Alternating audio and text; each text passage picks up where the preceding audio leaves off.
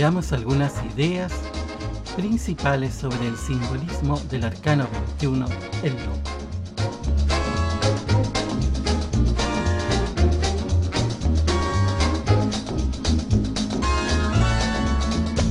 En la mayoría de los libros sobre el tarot aparece sin numeración esta lámina o arcano, o con un número cero. Como no se comprende bien dónde ponerlo, esto provoca también que numeren muchas veces como 21 al arcano el mundo. Esta confusión causa además una errónea distribución de los arcanos en muchos diseños del árbol de la vida llevando a colocar este arcano en el sendero que une la corona, Keter, con la sabiduría, Chokmah, lo que es un gran error debido a que sus símbolos muestran una de las primeras etapas en el camino. Al ponerlo en esa ubicación errada, se tiene que forzar el simbolismo, llegando al absurdo de sostener que el loco es en realidad un sabio. Cuando se sabe que estos arcanos son en realidad un libro escrito en símbolos, un libro de desarrollo iniciático y se estudia a fondo, se hace evidente que esta lámina está a continuación del arcano 22, debiendo llevar por lo tanto el número 21. Es la ubicación completamente lógica, es el segundo paso en el camino del desarrollo iniciático después de haber tenido un estudio, conocimiento y comprensión del mundo que te permite tomar la decisión de avanzar de la zona de ignorancia y oscuridad y dar el primer paso hacia adelante, obviamente, en nuestro camino de retorno. Este personaje de El Loco es bastante arquetípico, bastante común. En todas las culturas aparece una imagen semejante del loco, del juglar, está lleno de obras y escritos de grandes autores que hablan de personajes como este. Aún hoy en los circos están los payasos y los cómicos. En este caso es un personaje que viste bien extraño. Una ropa hecha pedazos, pero es una ropa de muy buena calidad. La tela es bien buena, pero están cosidas de manera descuidada. Tiene un zurrón y lo lleva incluso mal tomado con el brazo atravesado en una posición bastante incómoda, bastante torpe, y se supone que lleva allí una serie de cosas inservibles. Lleva un cetro o una vara que pudiera servirle de apoyo, pero no la utiliza para ese fin. Camina, pero está mirando hacia las nubes o a cualquier otra parte. Hay un perro que le muerde una pierna y podría usar ese mismo palo para espantarlo, pero no parece hacerlo. O quizás se trata de su fiel compañero que trata de avisarle el peligro y él no lo escucha. Y como está mirando para cualquier parte, ni siquiera sabe que va a caer en un pequeño precipicio.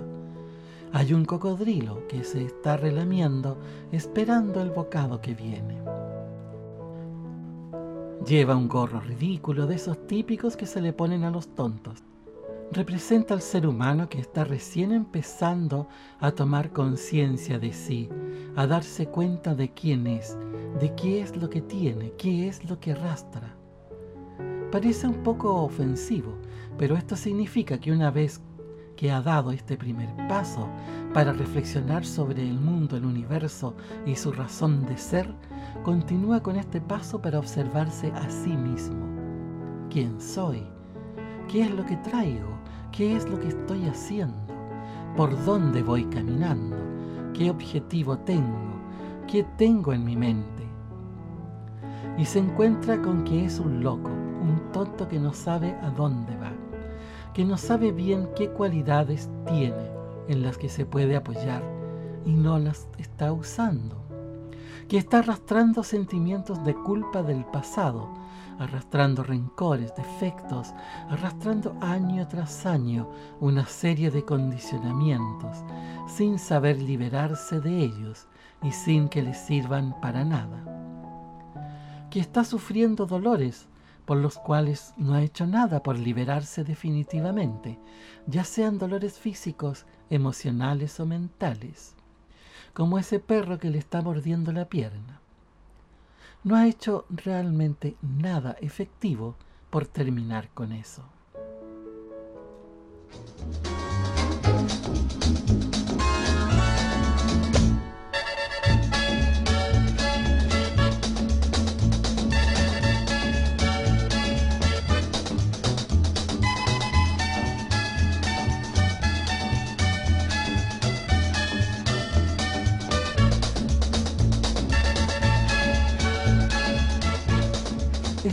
Que forma parte de un libro, lo desarrollé en la década del 70.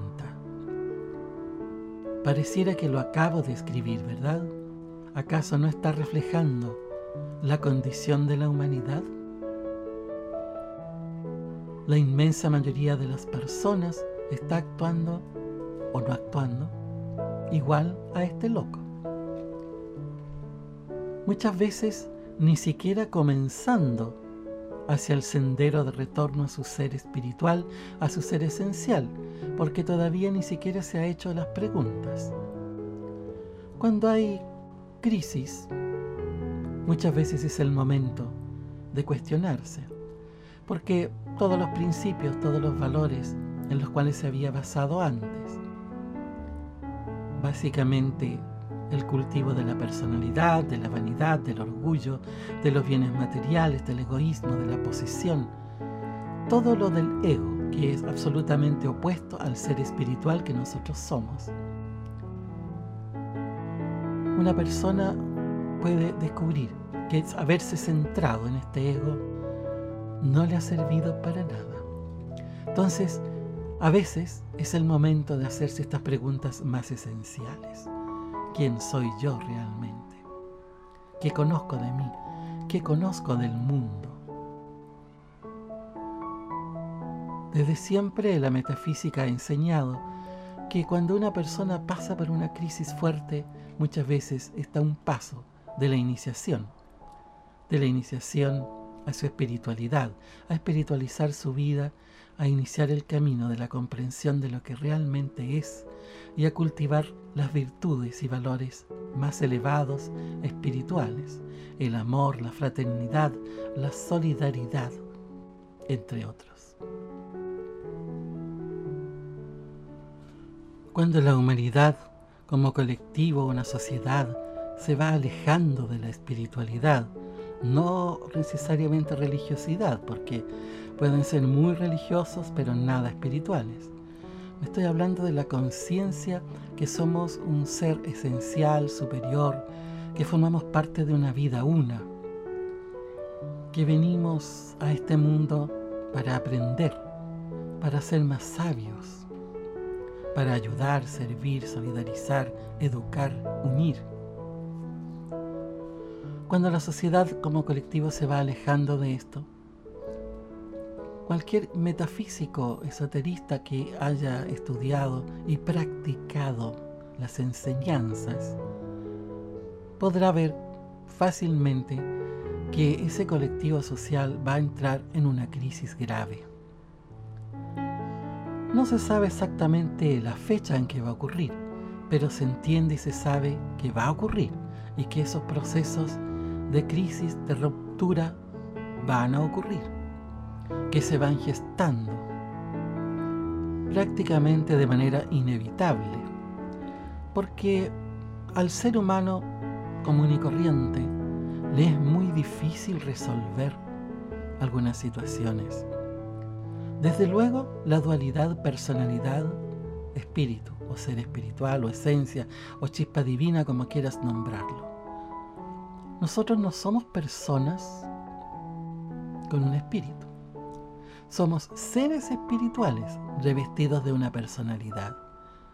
La personalidad es como un vestido, es momentáneo, lo vamos a usar por un tiempo. Por eso es que tenemos que morir, por eso es que el cuerpo y todo lo material se va desgastando y se va a desintegrar en algún momento. Por mucho que algunos se pongan botox, se, se tiñan el pelo y traten de aparentar una juventud que inevitablemente se va, porque el cuerpo físico inevitablemente va a envejecer. Ya lo ven, personas que ya hacen tantos tratamientos después se ven horribles cuando llegan a cierta edad. Eso es un error porque es centrar la vida en el ego, en la personalidad. Entonces las personas siempre están en esta lucha porque la personalidad o el ego busca lo material, una eternidad que no puede tener, busca la satisfacción a través de posesiones, de cosas, de egoísmos. Y por otro lado, el ser espiritual va en sentido totalmente opuesto. Busca la unidad, la integridad, el amor, el servicio, la solidaridad, el espíritu grupal, la armonía. Ya entonces hay un conflicto. Apenas nacemos, estamos en un permanente conflicto con el medio, con el entorno, como todo ser viviente, ¿no? que su vida transcurre en luchar por comer y evitar ser comido. Pero además el ser humano, que está dotado de un sistema nervioso mucho más complejo, piensa, reflexiona, es capaz de observarse a sí mismo, es capaz de hacer historia. Entonces, esto significa que también entra en conflicto dentro de sí. Y dentro de sí tiene pues este principal enemigo para su crecimiento espiritual. Además está la dicotomía entre emoción y razón, una dicotomía falsa, porque todo pensamiento trae emoción, toda emoción trae un pensamiento. Y mente y emoción deben ser instrumentos del ser espiritual. Pero el común de las personas deja que su vida sea conducida por la razón y la emoción, pero más que la razón, por la emoción. Y así vemos que hay a veces miedos y pánicos que son atávicos, que han estado siempre en la especie. Por ejemplo, hay miedo de morirnos por alguna pandemia, porque tal vez esto nos ayudó a la supervivencia el pánico al contagio, al infeccioso, quizás alguna vez, ¿no es cierto?, nos salvó. Me, refiero yo a la historia de la humanidad. Que alguna vez vieron a alguien muy enfermo y dijeron, qué horror, y se alejaron. Así que generamos este pánico, pero aquí es totalmente irracional. Porque hay miedo a contraer un virus y morirse, por ejemplo. Claro, natural que hay que cuidarse sin embargo, la probabilidad de morirse es inmensamente superior de hacerlo a través de una enfermedad cardiovascular. Y no tenemos el mismo pánico y proporción a la comida chatarra, la comida basura, que la que se tiene a una posibilidad de contagio en el aire por un virus, siendo que es mucho más probable de morir por un accidente cardiovascular o incluso un accidente encefálico. Es semejante a lo irracional que se actúa cuando se tiene miedo o terror a los aviones y no se tiene este miedo a los autos, siendo que es mucho más probable morir en un vehículo, en un auto, camioneta, lo que sea, que en un avión. Así pues, nosotros, si nos descuidamos, estamos reaccionando de manera completamente irracional. La forma de combatir las crisis, las pandemias, las cosas que nos amenazan, sería mucho más inteligente hacerlo desde el punto de vista o desde la mirada de lo que somos, seres espirituales, tal como lo intenta hacer la metafísica, como lo hacen los seres espirituales, como lo hacen los guías de la humanidad, como lo hace un cabalista, pero me estoy refiriendo yo a las personas o seres que realmente lo han practicado, que no son intelectuales solamente. Pero claro, hay que comenzar por esta parte, comenzar por informarse.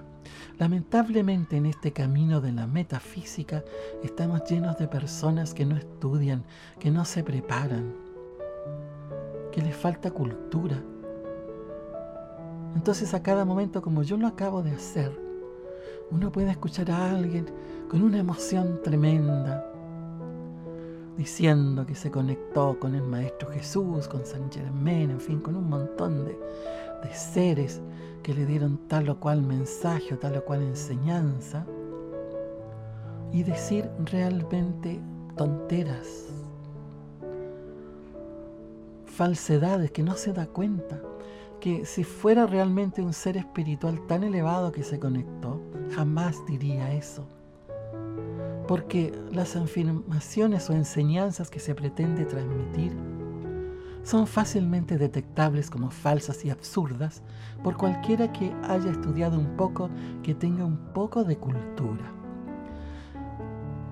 En los últimos tiempos en que a mí me ha tocado vivir ahora, se ha generado una desconfianza hacia los expertos. Y la gente más joven ha tomado la conducción de la sabiduría. Ellos se creen más sabios. Claro, están más informados, otra generación, etc. Sin embargo, si bien abunda la información, lo que más abunda es la desinformación y la capacidad crítica, la capacidad de discernir. Entonces, en estos momentos se está recibiendo una información muy errada. Y por otra parte, como dije, es indispensable que conozcamos, que tengamos cultura, que consultemos a los expertos. Así que hay que ir viendo realmente quiénes son los verdaderos expertos y a quienes realmente tenemos que conducirlos. Estamos pues, como se ve, lleno de conflictos.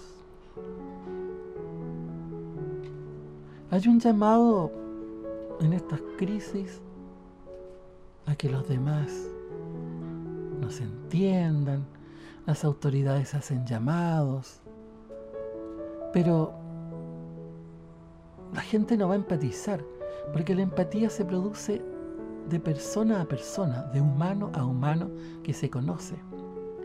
Un colectivo no se puede empatizar con él.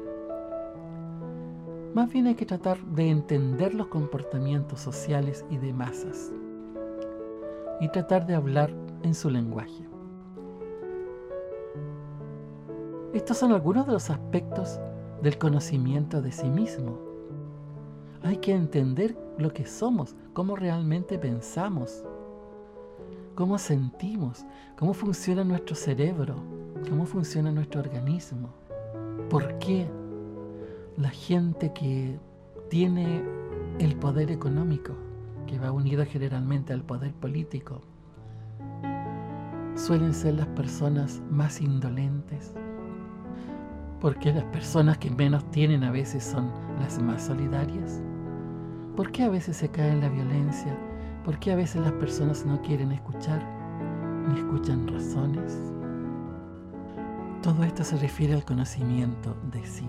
Veamos entonces qué elementos tiene este arcano 21 que nos pueda guiar, inspirar, activar nuestro inconsciente para buscar explicaciones, respuestas y sobre todo más preguntas.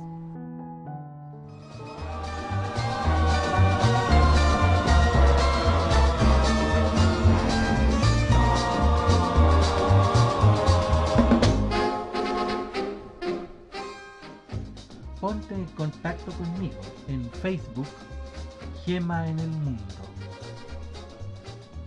Sitio web iniciados.org. Correo electrónico cerval arroba iniciados.org.